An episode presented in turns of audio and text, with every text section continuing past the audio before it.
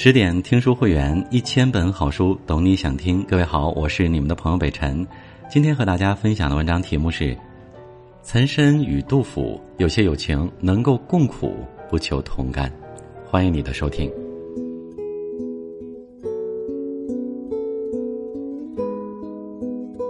在唐朝，才子文人大都不那么孤傲。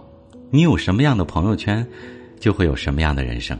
而此中有两人有着最壮志的豪情，却过着最悲惨的人生，亦成为了患难的至交、难得的知己。杜甫和岑参初识与相识，渐远与不同，最终又怜惜与懂得。盛世没有磨灭各自的初心，乱世没有打断他们的牵挂。交往了一辈子，却也遗憾了一辈子。这世上一时的朋友不难，一世的朋友不易。真正的友谊，并非由于双方有意拉拢，是一种冥冥之中惺惺相惜，让彼此不知不觉靠近。杜甫、岑参的相交，大概是第一次看见对方就陡然一惊，他仿佛是这世界上的另一个我。杜甫常骄傲地说：“诗是五家事，五祖诗冠古。”这可不是吹牛啊。他们家族历朝历代人才辈出，尤其是杜甫的祖父杜审言与陈子昂齐名，受武则天赏识。自诩论写文章，屈原和宋玉也只能为他听差；论书法，王羲之也只能望其项背。岑参的家族更是了不得，他出生于国家六业、午门三相矣，累世公卿之家，曾祖、伯祖。伯父都因文墨不凡而名动朝野，一门三相是真正的大唐荣耀。站在仕途巅峰的前人，仿佛已经划定了后人的使命，继承家族光荣的意志，背负东山再起的希望。自小天资聪慧的杜甫和岑参，背负着相同的使命，也走向了相同的道路，入仕做官，光耀门楣。然而。杜甫和岑参都在二十岁那年来到长安，四处献书阙下，却苦于无人举荐。现实告诉他们，长安城到处都是有才的人，而能与这世界规则对抗的，从来不是才华。岑参辗转十年才考上了进士，首选三年熬到头，才换得一个看管兵器的九品小官。当他感叹。身年三十未及一命时，比他大六岁的老杜更惨。杜甫举进士不中第，困长安。如果说第一次科举还是年少清代，第二次则是遇到了百年难遇的大奸臣李林甫。其以一句“也无遗贤”，便让全部参考的士子落选。人就是这样，见识过顶峰的辉煌，哪甘于脚下的平淡？他们不甘心，也不想再等待。岑参突破着文人之弱，选择出塞；而杜甫忍耐了书生意气，选择改变。然而，岑参飞沙走石赶赴塞外，却依旧无人重用。第一次出塞就戛然而止，在寂寂无为里出了个寂寞。杜甫忍住肉麻，为驸马爷书写“天上张公子，宫中汉客星”，也只辗转换得负责看守兵甲器仗、门禁锁钥。两个出身不凡、才华不凡的人，在成家立业的坎节上经历着同样的中年之难，心中光芒万丈，但现实无比窝囊。相同的经历，注定了两人的行动交集又惺惺相惜。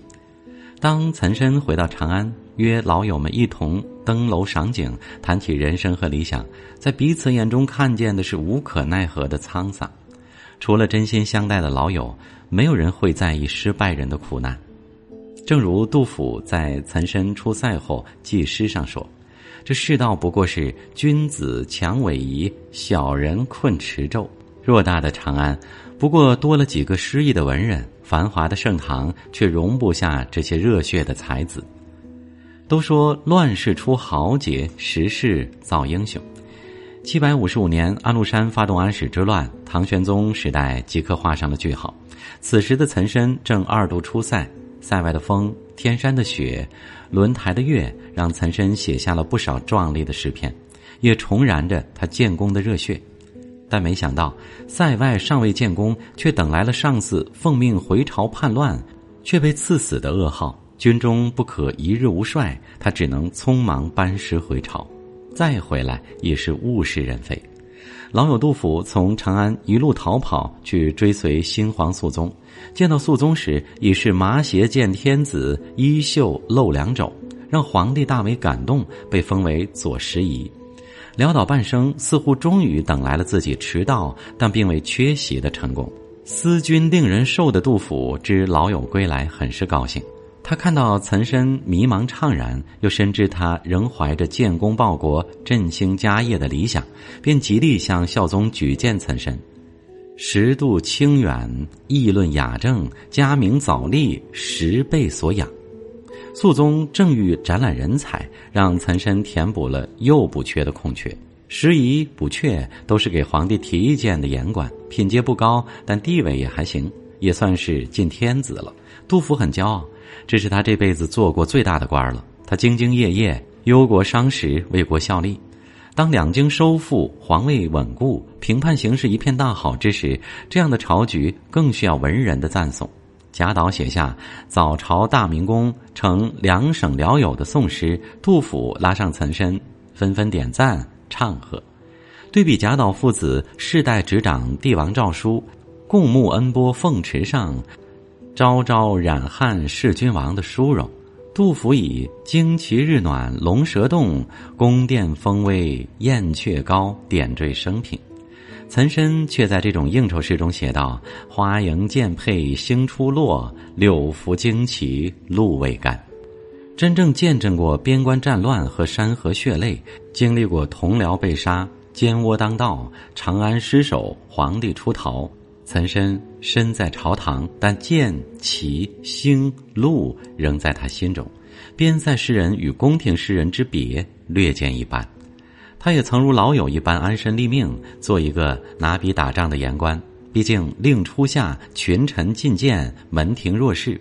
但七年之后，虽欲言，无可进者。他内心无比空虚，对杜甫说：“圣朝无阙事，自觉见书稀。”不是无事可见，而是朝堂上没人愿意再看见真实人间。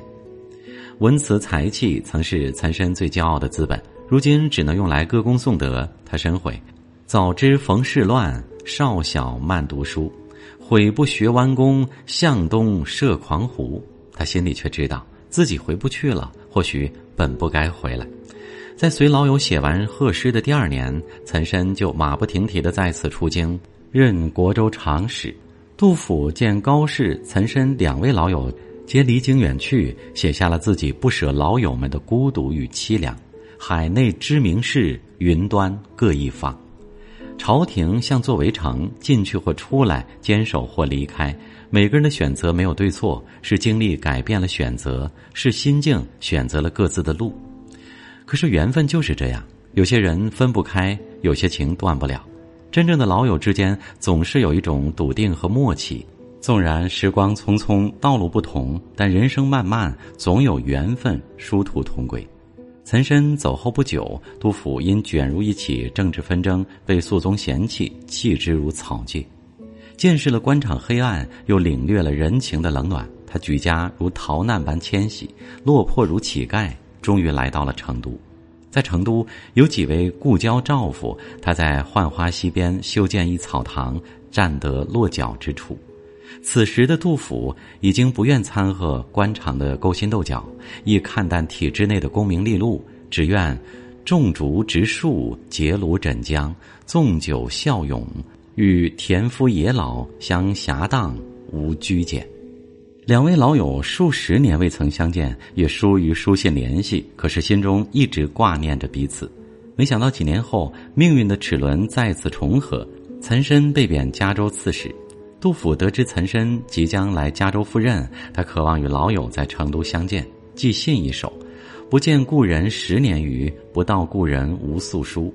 愿逢颜色关塞远，起意出手江城居。”尽管加州刺史是岑参这一生最大的官衔，但他早知道此时的自己上无权改政局，下无兵平割据，去了四川恐怕也只是一个空架子。唯一的期待，大概也是与老友相逢。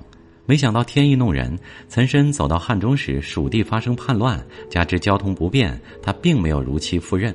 直到第二年的秋天才艰难的来到四川。此时的四川在叛乱之后，贼寇当道，尸积江湾，野兽出没，血流江河。杜甫在成都的日子愈发艰难，又思乡心切，已经乘船离开了成都。真正是亲朋无一字，老病有孤舟。天意弄人啊！岑参和杜甫都在蜀中待了很多年，却阴差阳错再也没有机会见面。四川没有成为他们最后相逢的地方，却成为了他们再次靠近的契机。他们都曾执着于奔赴功名，但现在只见蜀地满目疮痍，民不聊生。他们曾立志效忠于朝廷，但朝局瞬息万变，地方敛财伤民，理想幻灭，让他们真正见识到一个连人命都不顾的朝代。也开始反思心中的光荣与梦想，是不是放错了地方？早年迷进退，晚节悟行藏。岑参在四川也渐渐学着老友的样子，将一生的执念放下。蜀公不可见，一别尽相忘，也怀念着与老友们把酒言欢、畅聊人生的好时光。功名不是真正的救赎，年纪的增长才知道现实安稳的重量。七百六十九年冬，岑参在四川的一个小客栈孤独去世，他终究成为了一个异乡人。第二年冬，杜甫在前往岳阳的一条小船上去世，他终究成为了一个漂泊客。两个在晚年渴望北归回家的人，终究未能如愿以偿。这世上只能同甘不能共苦的情谊，都走不长远。杜甫与岑参正好相反。在人生最困难的时候，他们心灵相通，守望相助；而当人生安稳时，却与对方渐行渐远。其中自然有命运的造化弄人，更多的是他们虽然相似，但并不相同。时代变换下，每个人都有选择自我的权利，各自忙乱的人生，更有不愿重复他人之路的执着。但最后，共同的成长让他们懂得，共苦让彼此有患难的真情。不是一方的名声、荣誉、快乐、财富、附加的重量，真正的友情，即便没有参与对方的好时光，也会让自己变得独立坚强。更多美文，请继续关注十点读书，也欢迎把我们推荐给你的朋友和家人，一起在阅读里成为更好的自己。我是北辰，再次问候大家，我们下次见。